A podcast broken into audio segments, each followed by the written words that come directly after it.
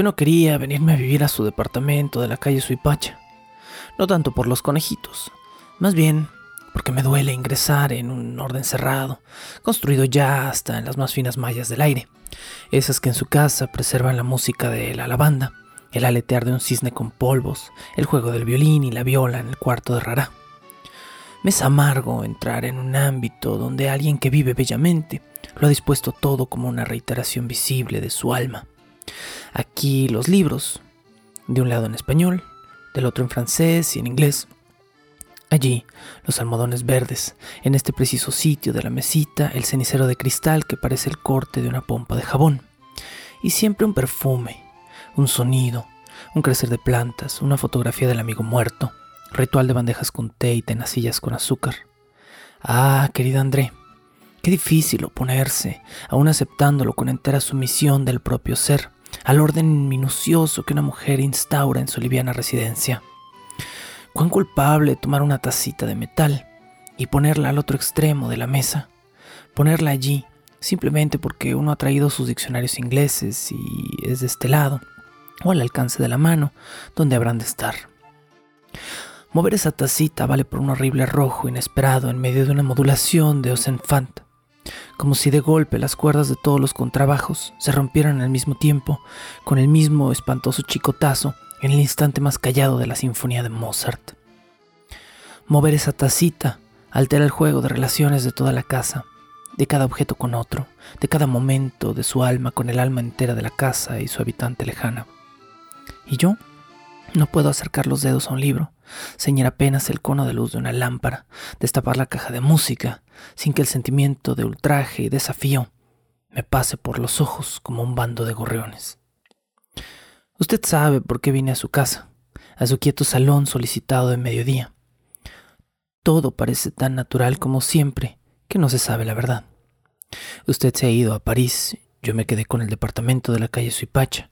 Elaboramos un simple y satisfactorio plan de mutua convivencia hasta que en septiembre le traiga de nuevo a Buenos Aires y me lance a mí a alguna otra casa donde quizá... Bueno, pero no le escribo por esto.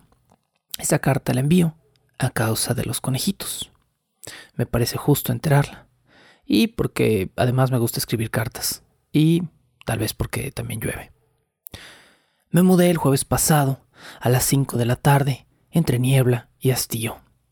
He cerrado tantas maletas en mi vida, me he puesto tantas horas haciendo equipajes que no llevaba a ninguna parte, que el jueves fue un día lleno de sombras y correas, porque cuando yo veo las correas de las valijas es como si viera sombras, elementos de un látigo que me azota indirectamente, de la manera más sutil y de la manera más horrible. Pero hice las maletas, avisé a la mucama que vendría a instalarme y subí al ascensor. Justo entre el primero y el segundo piso, sentí que iba a vomitar un conejito.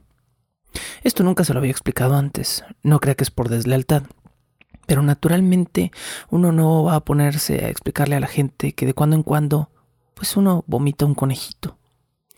Como siempre me ha sucedido estando solas, guardaba el hecho, igual que se guardan tantas constancias de lo que acaece o hace uno acaecer, en la privacidad total. No me lo reproche, André, no me lo reproche. De cuando en cuando me ocurre vomitar un conejito. No es razón para no vivir en una casa normal, y no es razón para que uno tenga que avergonzarse o estar aislado o andar callándose. Cuando siento que voy a vomitar un conejito, me pongo los dedos en la boca como una pinza abierta y espero a sentir en la garganta la pelusa tibia que sube como una efervescencia de sal de frutas. Todo es veloz e higiénico. Transcurre en un brevísimo instante.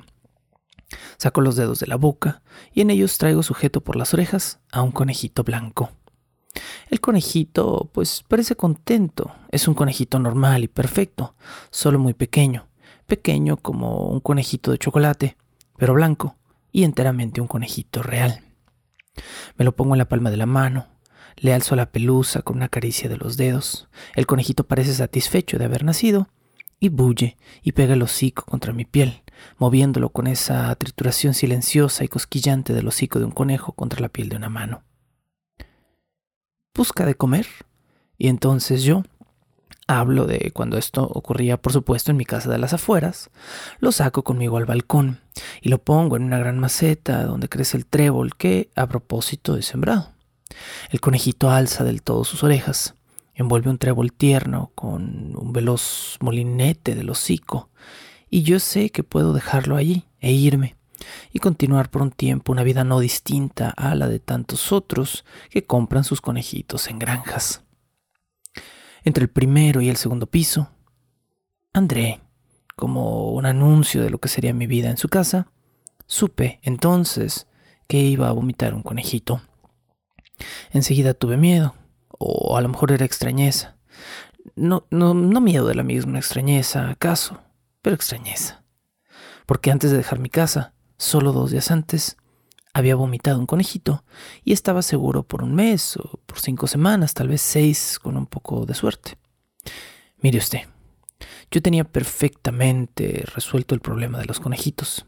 Sembraba el trébol en el balcón de mi otra casa, vomitaba un conejito, lo ponía en el trébol y al cabo de un mes, cuando sospechaba que de un momento a otro... Mm, bueno, entonces regalaba el primer conejito ya crecido a la señora de Molina, que creía en hobby y se acallaba.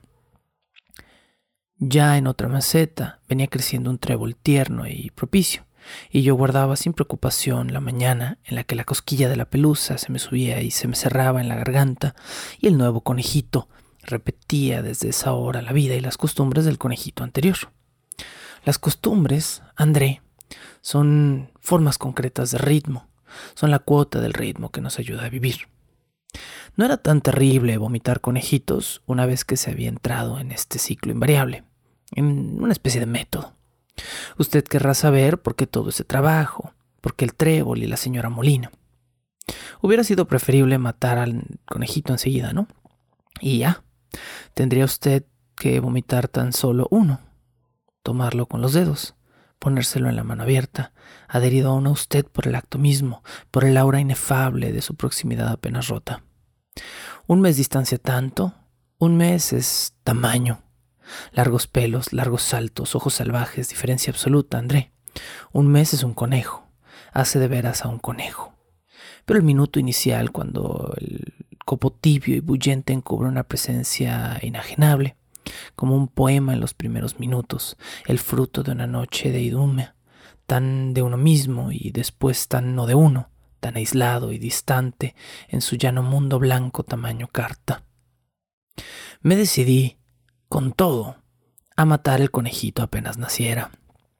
Yo viviría cuatro meses en su casa. Cuatro, quizá con suerte tres, cucharadas de alcohol en el hocico.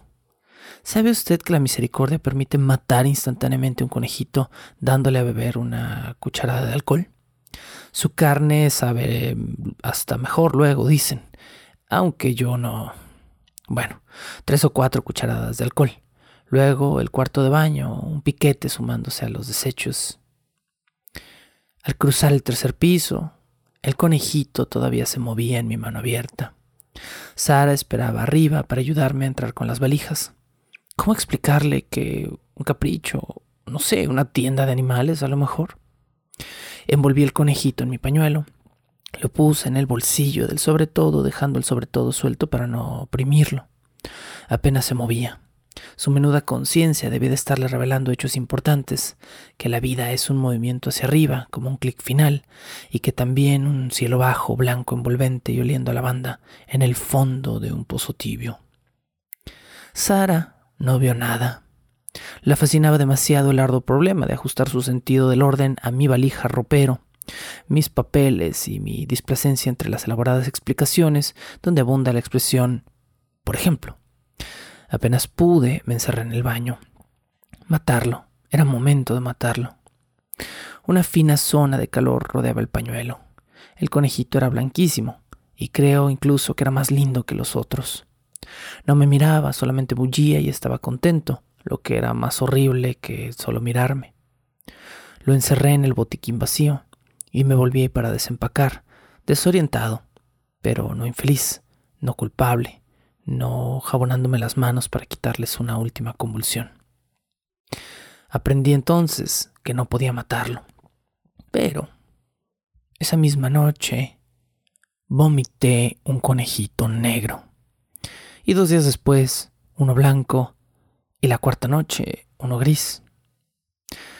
Usted ha de amar el bello armario de su dormitorio, con la gran puerta que se abre generosa, las tablas vacías a la espera de mi ropa. Ahora los tengo ahí, ahí dentro. Verdad que me parece imposible, ni Sara lo creería porque Sara, por cierto, nada sospecha y el que no sospeche, nada procede de mi horrible tarea. Una tarea que se lleva mis días y mis noches en un solo golpe de rastrillo y me va calcinando por dentro y endureciendo como esa estrella de mar que ha puesto usted sobre la bañera y que a cada baño parece llenarle a uno el cuerpo de sal y azotes de sol y grandes rumores de profundidad. De día, los conejitos duermen hay diez y de día duermen. Con la puerta cerrada, el armario es una noche diurna solamente para ellos.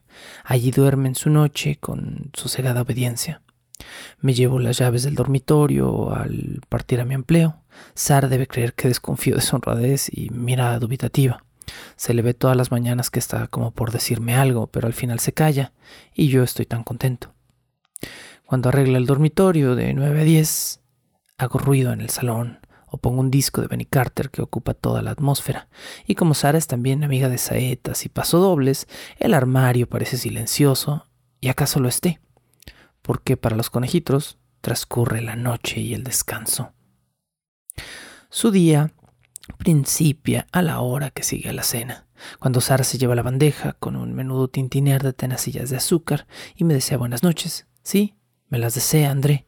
Lo más amargo es que me desea las buenas noches. Y se encierra en su cuarto, y de pronto estoy solo, solo con el armario, condenado, solo con mi deber y mi tristeza. Los dejo entonces salir, lanzarse ágiles al asalto del salón, oliendo vivaces el trébol que ocultaban mis bolsillos, y ahora hacen la alfombra efímeras puntillas que ellos alteran y remueven y se acaban en un momento. Comen bien, callados y correctos. Hasta ese instante nada tengo que decir. Los miro solamente desde el sofá, con un libro inútil en la mano.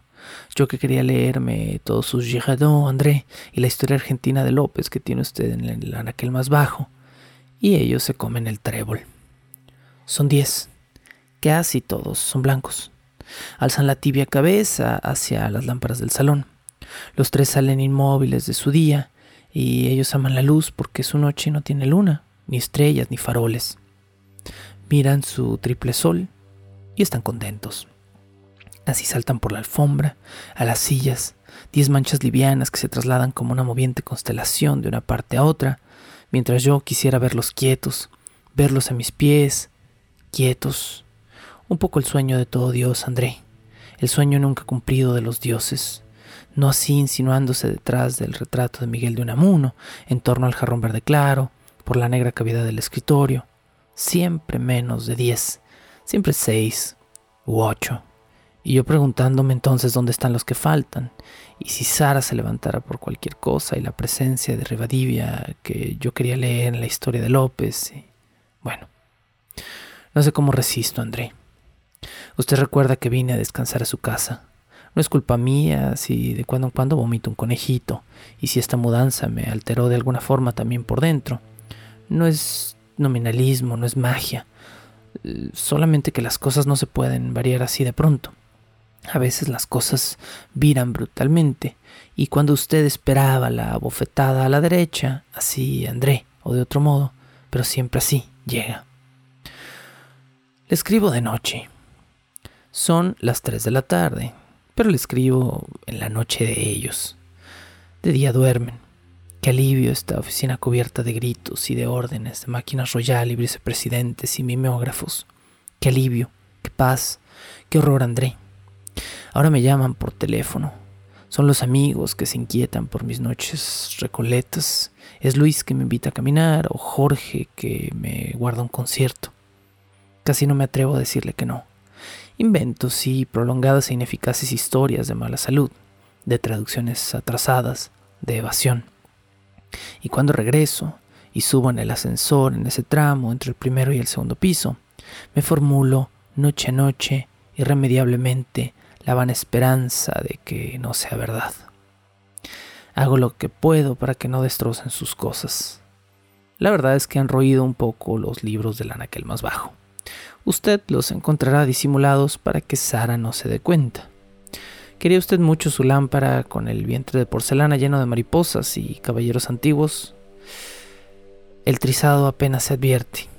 Toda la noche trabajé con un cemento especial que me vendieron en una casa inglesa. Usted sabe que las casas inglesas tienen los mejores cementos. Y ahora me quedo al lado para que ninguno le alcance otra vez con las patas. Es casi hermoso ver cómo les gusta pararse. Nostalgia de la humana distante quizá imitación de un dios ambulado los osco. Además, usted habrá advertido en su infancia quizá que se puede dejar a un conejito en penitencia contra la pared, parado, las patitas apoyadas, muy quieto, horas y horas. A las cinco de la mañana he dormido un poco tirado en el sofá verde y despertadome a cada carrera felpada, a cada tintineo. Los pongo en el armario y hago la limpieza.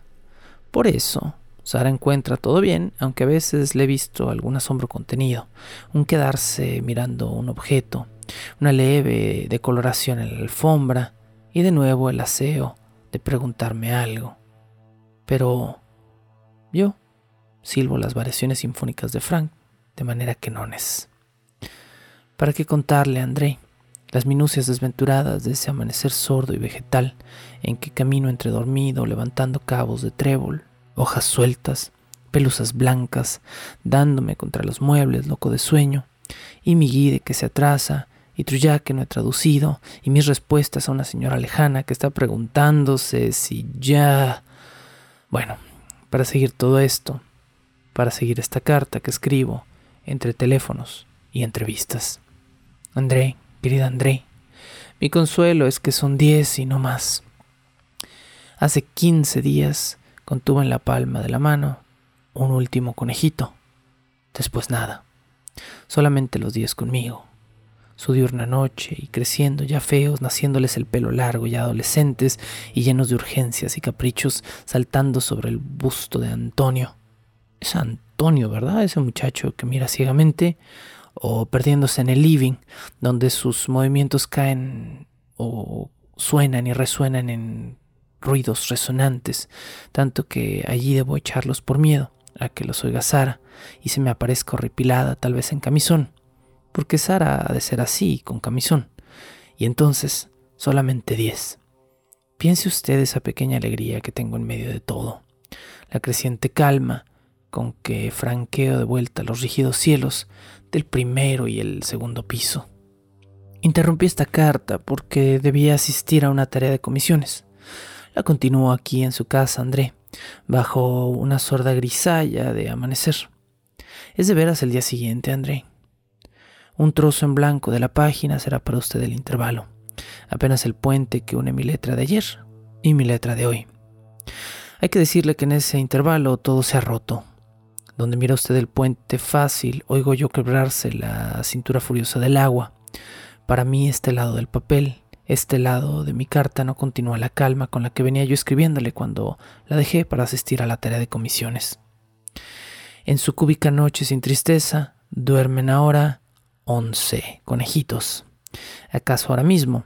Pero no, no ahora. En el ascensor, luego o al entrar, ya no importa dónde, si el cuándo es ahora, si puede ser en cualquier hora de las que me quedan. Basta ya, He escrito esto porque me importa probarle que no fui tan culpable en el destrozo insalvable de su casa. Dejar esta carta esperándola sería sórdido que el correo se la entregara alguna mañana clara en París. Anoche Di vuelta a los libros del segundo estante que ya alcanzaban ellos, eh, preparándose en dos patas o saltando, royeron los lomos para afilarse los dientes. No por hambre, no. Tienen todo el trébol que yo les compro y lo almaceno en cajones del escritorio. Rompieron las cortinas, las telas de los sillones, el borde del autorretrato de Augusto Torres. Llenaron de pelos la alfombra y también gritaron. Estuvieron en un círculo bajo la luz de la lámpara, en círculo y como adorándome, y de pronto gritaban y gritaban como yo no puedo creer que griten los conejos. He querido en vano sacar los pelos que estropean la alfombra, alisar el borde de la tela roída, encerrarlos de nuevo en el armario, pero el día sube y tal vez Sara se levante pronto. Es casi extraño que no me importe ahora verlos brincar y buscar juguetes. No tuve tanta culpa. Usted verá cuando llegue que muchos de los destrozos están bien reparados con el cemento que compré en la casa inglesa. Yo hice todo lo que pude para evitarle un enojo. En cuanto a mí, del 10 al 11 hay un hueco insuperable. Usted verá. 10 estaba bien, con un armario y trébol y esperanza y muchas cosas que pueden construirse. No ya once, porque decir once es seguramente decir doce, André. Doce serán trece. Entonces, está el amanecer y una fría soledad en la que caben la alegría y los recuerdos, y usted y acaso tantos más. Está este balcón sobre su hipacha lleno de alba, los primeros sonidos de la ciudad. No creo que le sea difícil juntar once conejitos salpicados por aquí y por allá sobre los adoquines. Es más, Tal vez ni se fijen en ellos, atareados con el otro cuerpo, que conviene más llevarse pronto, antes de que pasen por la calle los primeros colegiales.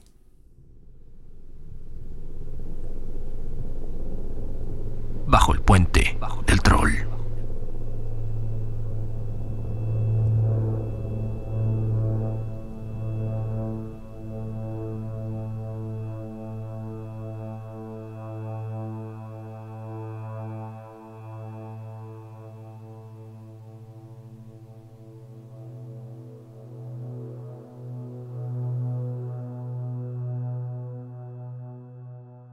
El texto que abre es ficción.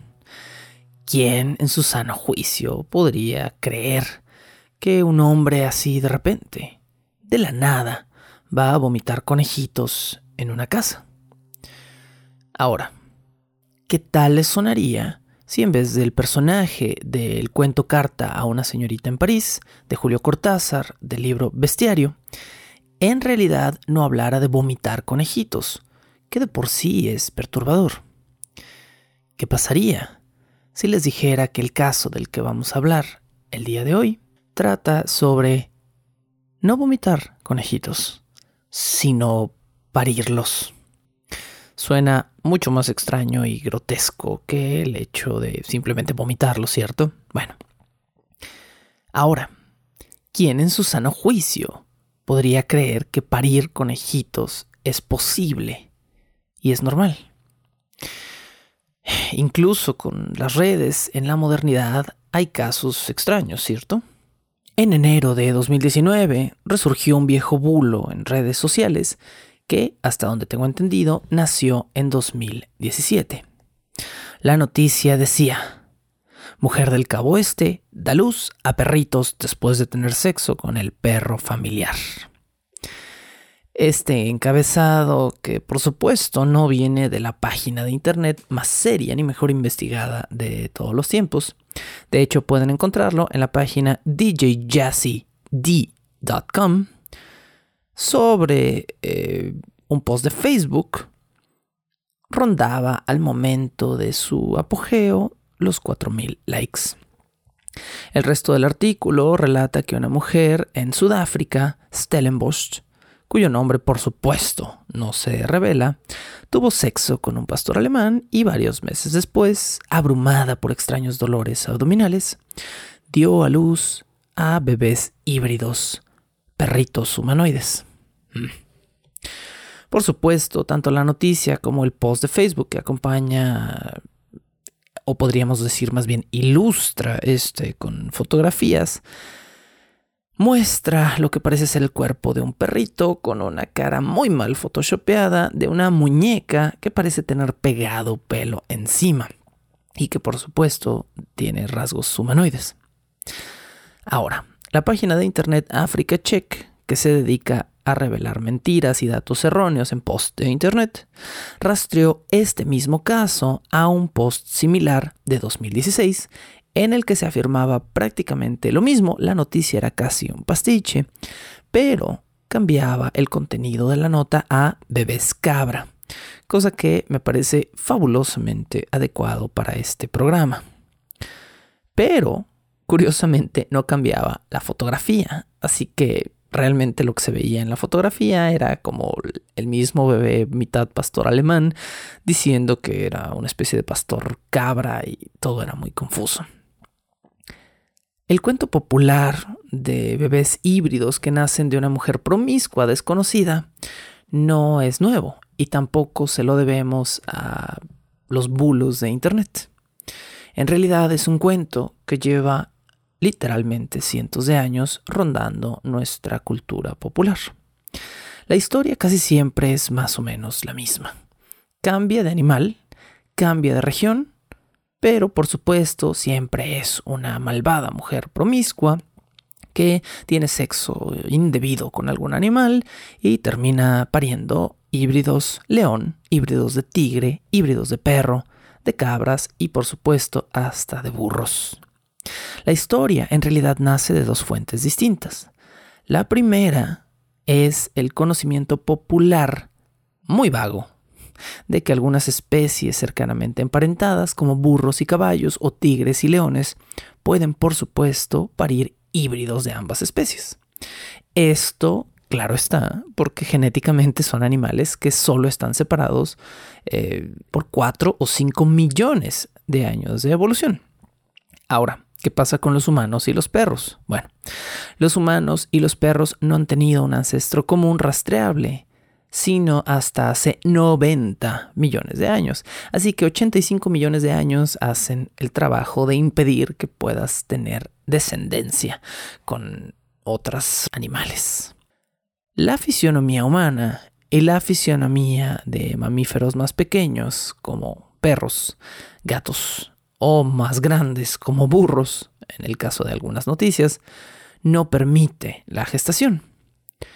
Pero este es un dato que popularmente se creía y la gente del siglo XVIII ignoraba casi por completo los hechos biológicos evolutivos que acabo de mencionar. Espero que estos datos sirvan bien junto con la historia que leímos como buena alfombra roja para la historia que les presento a continuación. Esta es la historia de Maritov en Bajo el Puente del Troll.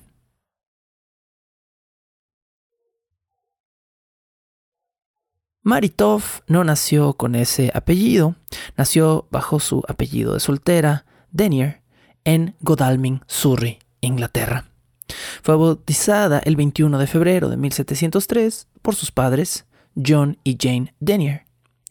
En 1720, Mary se casó muy feliz con un hombre llamado Joshua Toff, un sastre viajero con el que finalmente soñando juntos, compraron una pequeña granja en la cual Joshua ya no tuviera que viajar y ambos pudieran cuidar a sus hijos y tener una vida feliz.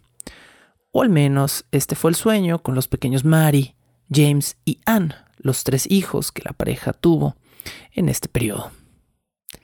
En 1726, Maritov se volvió a embarazar, pero su cuarto bebé no nacería. Sus circunstancias monetarias, el hecho de que el sueño rara vez coincide con la realidad, le impidieron dejar de trabajar los campos. Por situaciones de dinero y familia, Mari tuvo que matarse trabajando en los campos y esto por supuesto no es ideal para ninguna mujer embarazada. Esto causó serias complicaciones en el parto de Maritov y le provocó un aborto espontáneo a mediados de septiembre de 1726. La causa oficial, entre comillas oficial hasta donde podemos saber con la información de la época, fue abnormalidad de placenta. Este fue el diagnóstico, lo que, según el médico de Mary le dijo, provocó que la sangre del bebé de Mary se coagulara, el feto muriera dentro de su cuerpo y su cuerpo finalmente, como a manera de mecanismo de defensa, decidiera expulsar al feto muerto de manera espontánea y dolorosa. A consecuencia de esto, por supuesto, Mary fue visitada a los pocos días por su suegra, Antoft para ver si se encontraba bien. Antoft no era solo una suegra chismosa. Antoft era partera de profesión y le dijo a Mari que por lo menos ella se encontraba en buena salud. Pero, al parecer, Mari volvió a entrar en labor de parto el 27 de septiembre y según el reporte de su suegra Antoft, Mari expulsó de su sexo lo que parecía ser un gato, o más bien un conejito muerto, mal formado, destripado, con los intestinos de fuera colgando del tórax.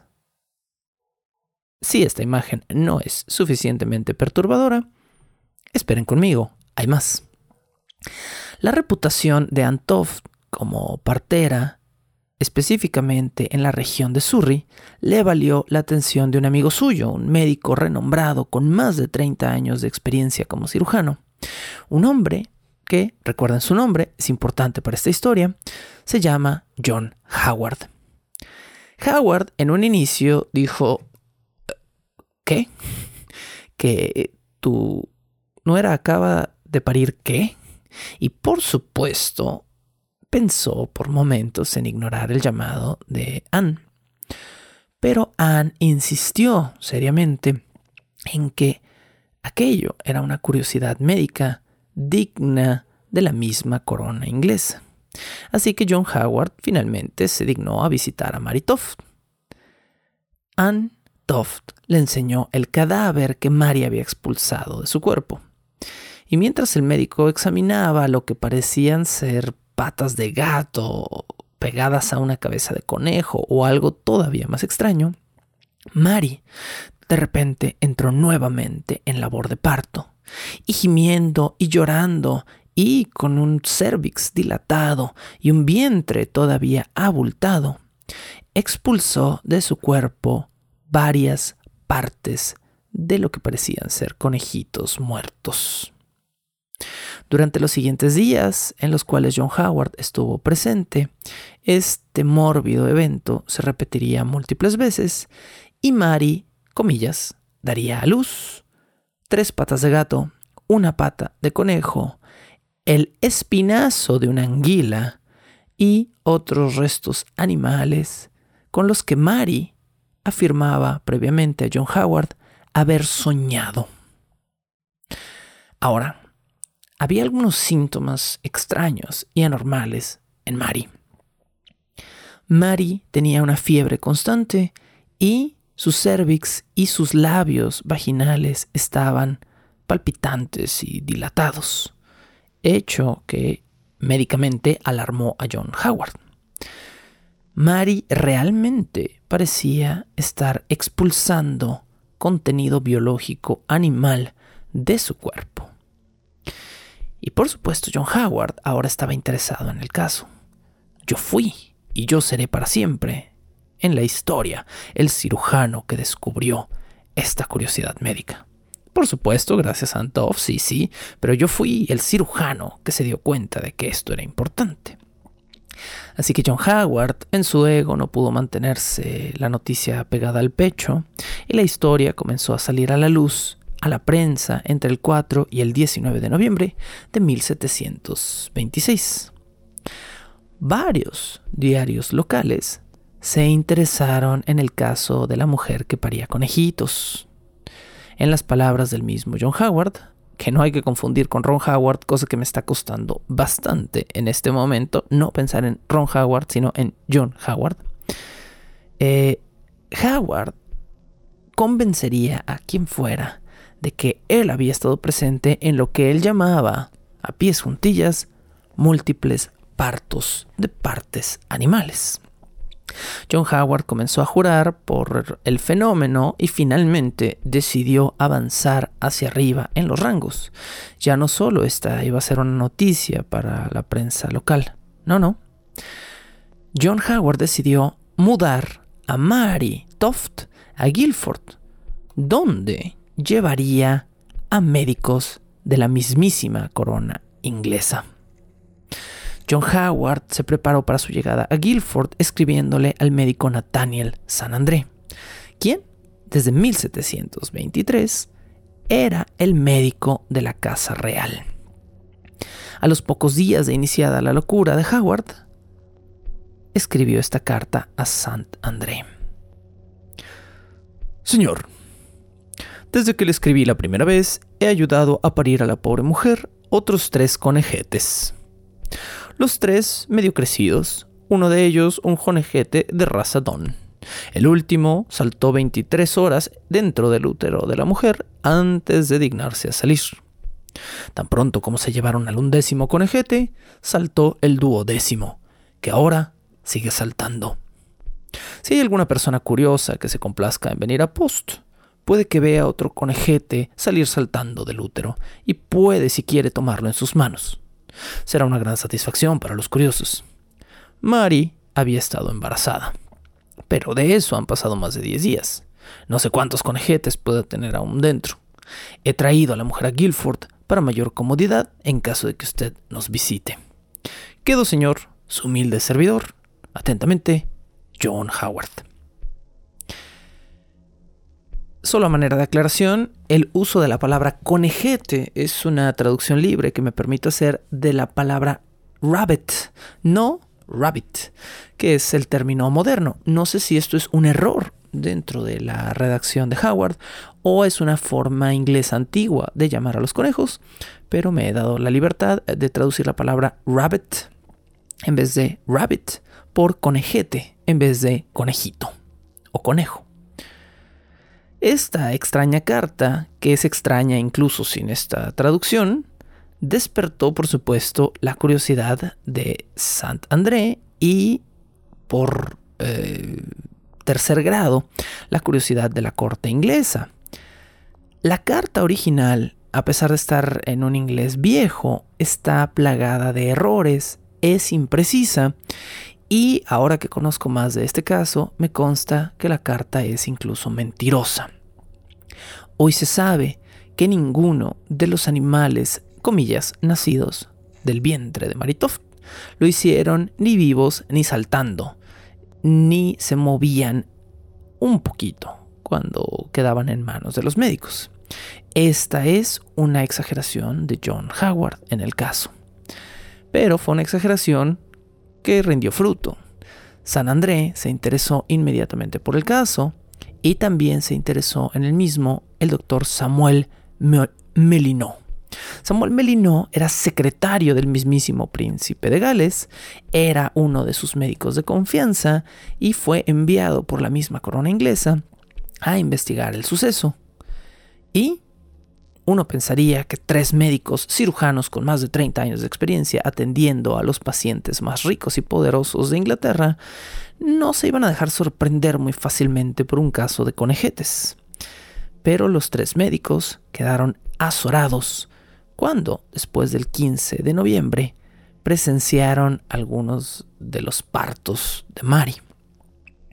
Ambos médicos, después de esta fecha, examinaron las partes animales paridas por la mujer y Saint André revisó los pulmones de uno de los conejitos muertos y determinó que era, pues, era un conejito real, con pulmones reales y, más sorprendentemente a su manera de verlo, Saint André determinó que los conejitos que ahora flotaban en agua habían tenido oxígeno dentro, lo que para él significaba algo muy claro. Ese conejito había nacido vivo y había alcanzado a respirar con su tejido pulmonar antes de morir. O había respirado dentro de la mujer y se había ahogado, o había respirado fuera de la mujer antes de que ella lo pariera. Bueno, estas también eran conclusiones a las que un médico con un cierto rigor científico debió haber llegado. Pero curiosamente, estas no fueron las conclusiones a las que llegó André, quien finalmente determinó que aquellos partos eran reales y eso incluía las otras piezas animales. Porque, hay que decirlo, Maritov no solo paría conejitos, negros o blancos, haciendo alusión al cuento de Julio Cortázar. No, Mari también paría pedazos de gatos y otros seres como roedores e incluso piezas indeterminadas del reino animal. Bajo el aviso de su médico de que la situación entonces sí era real, el mismísimo rey de Inglaterra envió a otro cirujano, el cirujano Syracuse Allers, su propio cirujano, por cierto, a Guilford. Allers sospechaba, por supuesto, que todo aquello era una broma de muy mal gusto. Y al llegar y examinar a Mary, notó algo que ninguno de los otros médicos había notado. Mary se la pasaba incómoda, como si tuviera que ir al baño, como si no pudiera aguantar las ganas, o como si algo estuviera luchando o de alguna manera naturalmente queriendo salir de entre sus piernas. Allers comenzó a temer que la mujer no estaba intentando parir a los conejitos, estaba intentando dejarlos dentro de su sexo la mayor cantidad de tiempo posible, cosa que a Allers le pareció verdaderamente extraño. Allers se convenció de inmediato de que aquello era una broma y de que Mary estaba de alguna manera introduciendo o insertando los conejitos en ella misma. Pero Allers no quería simplemente confrontar a la mujer y que todo mundo, y esto incluía a tres médicos de la corte, se le echaran encima por su afirmación. Así que Allers decidió seguirle el juego a Mary. Le dijo que le creía, pero que estaría encantado en examinar los especímenes paridos por ella. En su análisis, Allers encontró algo extraño, o más bien podríamos decir esperado y normal, pero era extraño si el caso hubiera sido real. Las patas y la cabeza de algunos de los animalitos muertos que Mary estaba pariendo habían sido previamente cortados, esto bajo una lupa con mejor visión, por un objeto cortante hecho por un ser humano, dígase un cuchillo o un hacha. Mm. El 19 de noviembre de 1726, el diario Weekly Journal publicó la siguiente nota al respecto de este caso que ya se había vuelto popular. De Guilford nos llega una noticia extraña, pero muy bien atestiguada, de que una pobre mujer que vive en Godalming o cerca de ese pueblo hace aproximadamente un mes ha parido en manos del señor John Howard, un cirujano eminente y partero, una criatura que se asemeja a un conejo, pero cuyo corazón y pulmones crecieron fuera de su vientre. Aproximadamente 14 días después, la misma persona la ayudó a parir un, un conejo completo, y unos días, quizá cuatro o cinco después, y durante varios días seguidos, un conejo en cada día. De los nueve, todos murieron al momento de venir al mundo. La mujer jura que hace unos dos meses, trabajando en un campo con otras mujeres, todas juntas vieron un conejo, que de repente huyó de ellas. Las mujeres lo persiguieron, pero sin poder dar con él. Pero Mari dice que el conejo creó en ella un anhelo tal, estando embarazada, que ella se enfermó y tuvo un aborto espontáneo. Y desde entonces no ha podido evitar pensar en conejos. La gente difiere mucho en opinión sobre este asunto. Algunos lo consideran una curiosidad digna de ser presentada a la Royal Society. Otros están enojados con este recuento y dicen que si es un hecho, debería ser velado y olvidado como una simple imperfección de la naturaleza humana.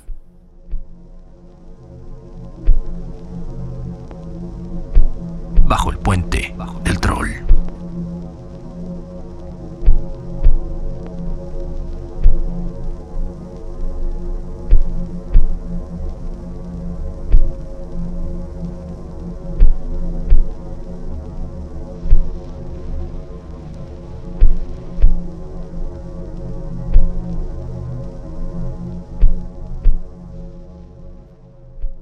Una vez que Allers empezó a sospechar que Mari en realidad estaba poniendo pedazos de animalitos muertos dentro de su propio vientre por el único acceso que era posible, decidió entonces de alguna manera contraatacar. De la manera más inteligente, en este caso contra Nathaniel San André.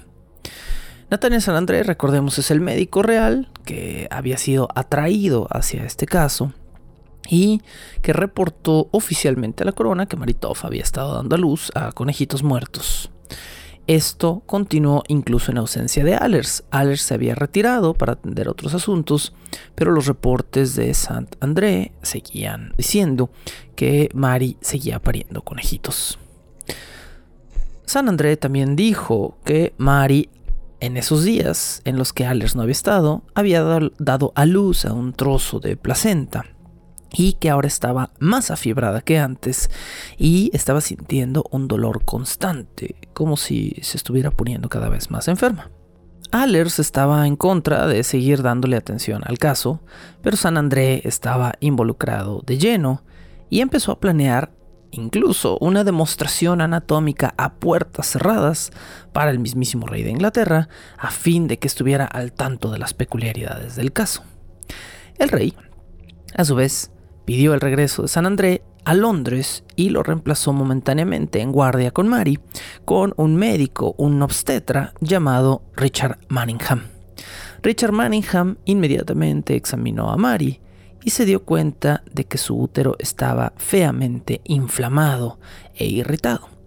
Esto justo antes de que Mary expulsara de su cuerpo lo que esta vez parecía ser una vejiga de cerdo la cual Manningham encontró altamente sospechosa porque olía a orina de cerdo, cosa que al médico le pareció muy, muy peculiar.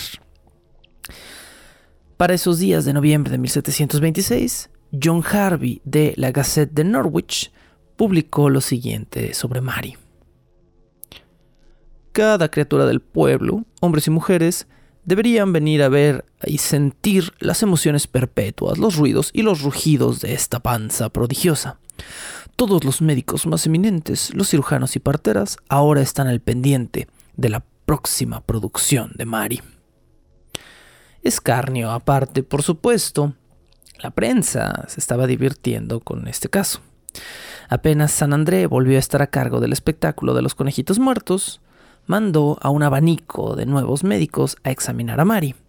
Y ahora se unió al caso el médico John Mowbray, un doctor que por cierto estaba 100% a bordo de lo que estaba sucediendo, porque John Mowbray había publicado el libro El médico de la mujer.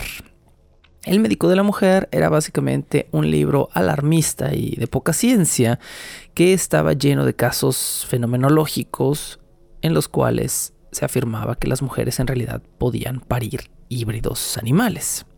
Específicamente, John Mowbray conocía o reconocía a estos animales híbridos como Sutterkins. ¿Qué diablos es un Sutterkin?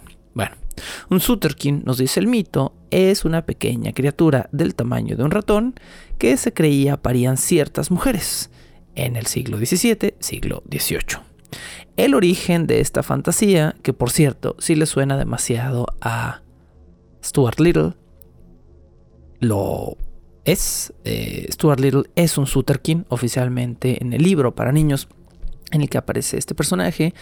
Stuart Little no es adoptado, por cierto, es parido por su madre, quien se sorprende mucho al ver que en vez de un niño normal parió un Sutterkin o un niño ratón diminuto. Un, básicamente un ratón con características de comportamiento humanas.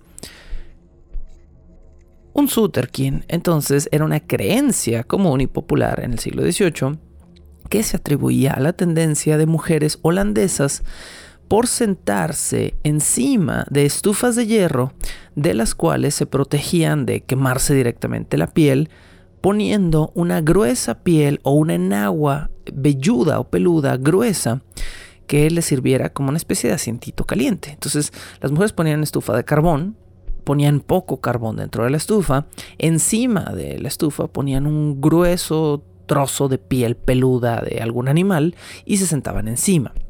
Y de ahí nació el mito de que las mujeres que se sentaban de esa manera podían parir un Suterkin. Bueno, eso era lo que pensaba la medicina y la ciencia de la época. Y John Mowbray estaba convencido totalmente de que lo que le estaba pasando a Mary era totalmente real.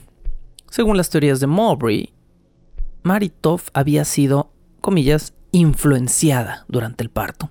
Esto, según la época, significaba que si una mujer era asustada por un animal, tendría un niño con las características del animal que la había asustado mientras ella estaba embarazada.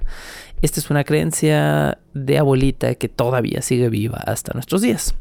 Mowbray estaba fascinado de atender a Toff porque su caso vindicaba todas sus teorías, comillas, médicas. Pero el resto de los médicos que San André involucró, incluido el mismo James Douglas, veían el caso como lo que era, una broma que era de mal gusto y que se había salido totalmente de control. James Douglas era un respetado anatomista que pensaba que el hecho de una mujer dando a luz un conejo era igual de probable que el hecho de que un conejo diera a luz a una mujer adulta, en sus propias palabras. Eh, así que cuando se le pidió examinar a Maritov, lo hizo por simple curiosidad, pero inmediatamente se desligó de las afirmaciones de caso. No sobra decir que cuando Mari vio a este nuevo staff médico, comenzó a entrar múltiples veces en labor de parto y lo hizo dos veces más precisamente frente a este médico escéptico. Pero los médicos ya estaban cansados. Los médicos nuevos comenzaron a amenazar de alguna manera a Mari con intervenciones incómodas y análisis humillantes para que Mari dijera la verdad. La broma salió a la luz un 4 de diciembre de 1726, cuando otro de los médicos, Thomas Onslow, un investigador de la corte, descubrió al marido de Mary, Joshua Toff, comprando conejitos en el mercado cercano al lugar donde Mary se había quedado bajo revisión. Onslow también se dio cuenta de que Margaret Toft, la cuñada de Mary, había sobornado con una buena cantidad de dinero al portero Thomas Howard, quien cuidaba la puerta trasera de la habitación donde se encontraba su hermana. Al parecer, Thomas Howard, aceptando el dinero, había dejado varias veces pasar a Joshua con conejos sin decirle nada a los médicos involucrados en el caso. Cuando Thomas Onslow descubrió esta farsa, Margaret dijo que no, que esos conejos que su marido le había llevado eran para comer, que ella tenía muchísima hambre y que no le importaba lo que le cocinaban los médicos y los, no sé, el, staff de la misma corona inglesa. Ella quería comer sus conejitos. Mary continuó apoyando la mentira y diciendo que era imposible que ella estuviera haciendo algo tan atroz con los conejitos como lo que los médicos estaban insinuando. Richard Manningham examinó a Mary y se dio cuenta de por qué ahora su útero estaba terriblemente irritado. Mary estaba metiendo tejido necrótico, tejido muerto, dentro de su útero constantemente y esto le estaba causando una seria infección. Richard Manningham se aproximó con Mary, le informó el daño que se estaba haciendo y le dijo que si no paraba, tendrían que abrirle el útero y realizarle una dolorosa y compleja operación. Frente a la amenaza, Mary, finalmente derrotada, confesó lo que estaba haciendo el día 7 de diciembre de 1726 en presencia de Manningham, Douglas y varios otros de los médicos involucrados en el caso. ¿Qué fue lo que realmente sucedió? Bueno, Mary sí tuvo tres hijos y Mary estaba por tener un cuarto cuando tuvo un aborto espontáneo, consecuencia de trabajar largas jornadas forzadas en el campo. Las causas de su aborto parecen ser las dictadas antes. La sangre del bebé se coaguló en un problema con la placenta y el cuerpo de Mari abortó al niño. Mari quiso aprovechar la ocasión para llamar un poco la atención de alguien importante que de alguna manera la sacara de seguir trabajando en el campo para que ella pudiera concentrarse en otras cosas y seguir criando a sus niños. Una amiga suya la convenció de aprovechar la dilatación de su cervix para introducirse dentro pedazos de gato y de conejo, que fue lo primero que Mari expulsó.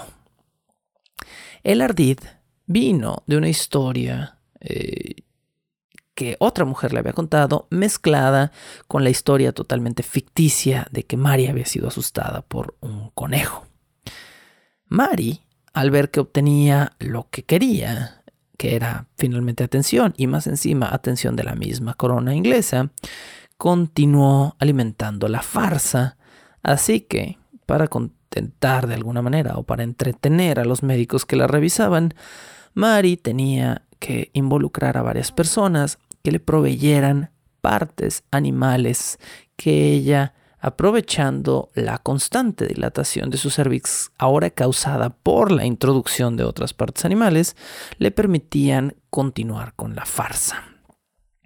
La confesión de Mari tengo entendido, duró dos días y terminó hasta el 9 de diciembre de 1726, cuando ella ya había involucrado como cómplice al portero, a su suegra, a su marido, a su cuñada y a la mujer que le había dado la idea, no la amiga que le había dicho que se metiera un pedazo de gato con conejo, sino a la mujer que había tenido la idea originalmente, que había hecho que Mari empezara toda esa farsa.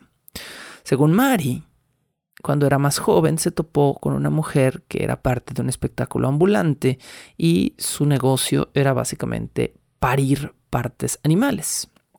Esta mujer se preparaba poniéndose algunas piezas antes del show, las expulsaba y ganaba dinero como parte de una especie de show de fenómenos. Lo que Mari no sabía es que esta mujer hacía eso una vez al mes y no diariamente durante varios días o semanas, que fue lo que Mari estaba haciendo. Mari también ignoraba que cuando empezó a buscar llamar la atención de alguien, esa atención iba a provenir de la misma corona inglesa, cosa que en un principio sonó bien, pero de repente fue demasiado para ella. La mentira perpetua, por supuesto, terminó irritando e infectando el cervix y la matriz de Mari, hecho que pues la convenció de finalmente confesar. Un artículo publicado el 7 de enero de 1727 acusó a Mari de ser una tramposa e impostora abominable. Pero casi de inmediato el escarnio se alejó de Mari y se movió hacia los médicos de la corona, a quien ahora todos los medios consideraban unos ingenuos y estúpidos por haberse dejado engañar por una broma tan absurda que ni un niño la hubiera creído. Los médicos se volvieron la comedia de la prensa y también de los autores de teatro de la época, quienes escribieron varias obras de escarnio en torno al evento. La confesión de Toff, que también ahora había incluido a su cuñada, comenzó a causar estragos dentro de su núcleo familiar cuando los nombres de ella y de la cuñada aparecieron en obras como Los hombres sabios de Goldman, que eh, no, no, no pude encontrar nada más de esta obra, pero sería interesante leerla. De inmediato, San André retractó las declaraciones iniciales que había hecho sobre la veracidad del caso, pero jamás pudo recuperar por completo la confianza de la corona, así que el médico hizo algunas cosas todavía más controversiales a estas alturas. El médico se casó con Elizabeth Molyneux, que era eh, la viuda del recién fallecido doctor personal del príncipe de Gales, Samuel Molyneux, quien había estado en algún punto involucrado en el caso. Al parecer, ahora los medios estaban azorados porque creían que San André había envenenado a Samuel Molyneux para quedarse con su guapa y adinerada viuda, cosa que no mejoró su estatus. Pero, para fortuna de San André, Elizabeth Molino en realidad tenía tanto dinero que después de su extensa difamación el médico no tuvo que volver a trabajar. Se retiró con eh, la esposa de Samuel Molino al campo y allí murió en 1776 a los 96 años de edad, sin haberse jamás podido recuperar de haber afirmado médicamente que él creía que una mujer podía parir conejitos. John Howard, el primer médico que creyó en el caso, fue multado con 800 libras, que equivaldrían más o menos por inflación a unas 120 mil libras actuales. Esto es poco más de 3 millones de pesos en el año 2021. Y tras este incidente también tuvo que retirarse al campo y murió en 1755. Maritov estuvo varias semanas enferma de gravedad por la cantidad de animales muertos que se había introducido en el cuerpo. Tras un tratamiento que eh, afortunadamente funcionó, Maritov se recuperó solo para caer en prisión. Inmediatamente después de su recuperación, la corona decidió arrestar a Mari por su broma. Allí, el famoso pintor de la Feria de Londres, John Laguerre, retrató a Mari en el retrato por el cual se le conoce hoy en día. Mari finalmente fue a juicio, pero a juicio de qué? En aquel entonces, y por cómo funcionaba la ley inglesa, no había realmente nada de qué acusar oficialmente a Mari. Así que Maritov y su familia fue liberada, fueron liberados sin cargos el 8 de abril de 1727. Esto es, sí, casi un año después de su arresto, pero por lo menos fue liberada sin cargos. La familia Toff no logró su cometido de hacer un solo peso de ganancia, tuvieron que regresar a su granja y seguir trabajando.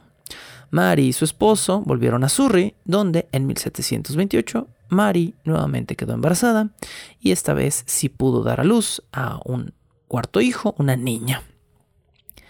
De ella, después de este incidente, no se supo mucho hasta que en 1740 fue cayó de nuevo, podríamos decir, en prisión porque se robó algunas cosas eh, y bueno, esa fue la última vez que supimos de Maritov, la madre de los conejitos, quien murió en 1763 y fue enterrada en Godalming el 13 de enero de este mismo año.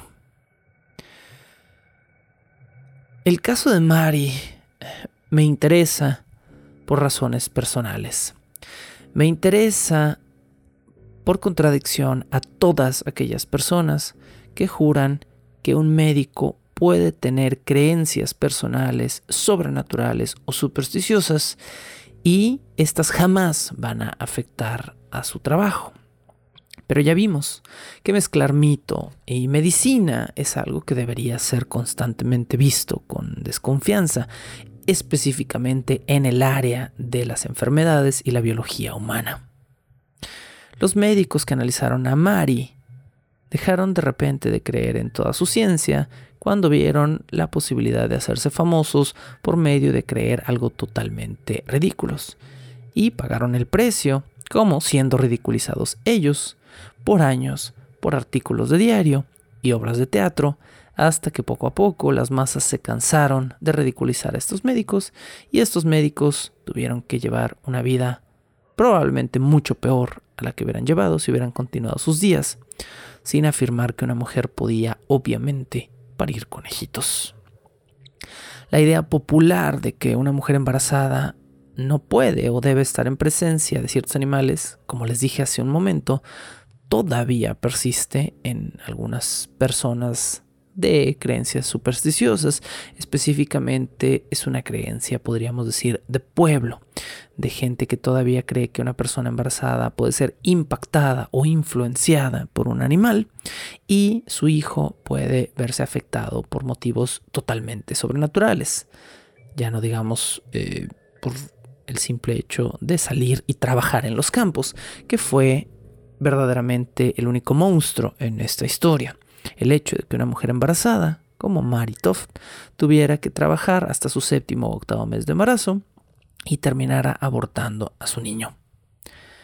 Así que, bueno, la próxima vez que entren a las entrañas de la Internet y se topen con un caso de bebés híbridos, cabra o cualquier otra superchería absurda, piénsenlo un momento antes de compartir esa información, porque como los médicos de este caso y a la misma Maritov, podría costarles bastante caro.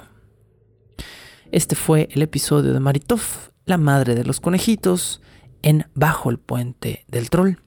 Nos escuchamos la próxima semana con lo que creo, ahora sí, será el cierre de esta temporada, Halloween en Primavera 2, un caso muy diferente, muy extraño, pero no menos interesante que todos los que hemos tratado hasta el momento. Gracias como siempre por escuchar. Hasta la próxima. La primera pieza del programa de hoy le pertenece a Canal Audio Library y su título es Muset. La locución, la producción y la música original de este programa son creadas por Sergio Vicencio. Ve a patreon.com diagonal Sergio Vicencio y apoya este podcast para obtener horas de contenido adicional. ¿Quieres comisionar cápsulas, episodios o incluso temporadas completas o comprar contenido digital debajo del puente del troll? Ve a coffee.com diagonal Sergio Vicencio y encárgate de decirme qué hacer. Es coffee, K-O-F-I.com diagonal Sergio Vicencio.